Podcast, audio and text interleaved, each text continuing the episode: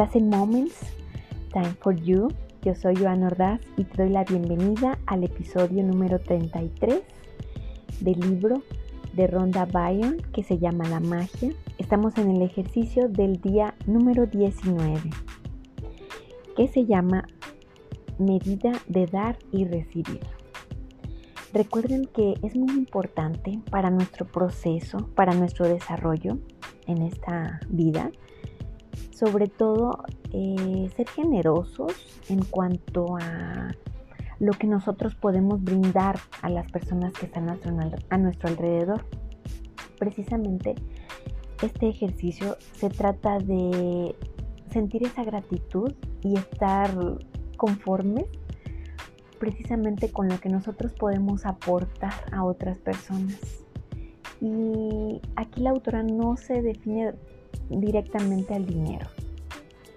Ella se refiere a todo lo que nosotros podemos dar como seres humanos, nuestra personalidad, parte de nosotros hacia principalmente nuestros seres queridos. Recuerden que uno de los valores ahora sí que más entregados que tenemos los seres humanos es precisamente eso, el de dar, de darnos a nosotros o dar lo que nosotros podemos aportar a las personas que están en nuestro alrededor. Entonces, aquí ya se refiere en que en la medida que tú das, de esa manera se te regresará. Todo esto es dar un paso a paso. Ella menciona 100 pasos hacia la gratitud. Entonces, ¿cómo hacemos esto? Diariamente damos un paso hacia lo que nosotros pensamos que no podríamos aportar para nuestro desarrollo.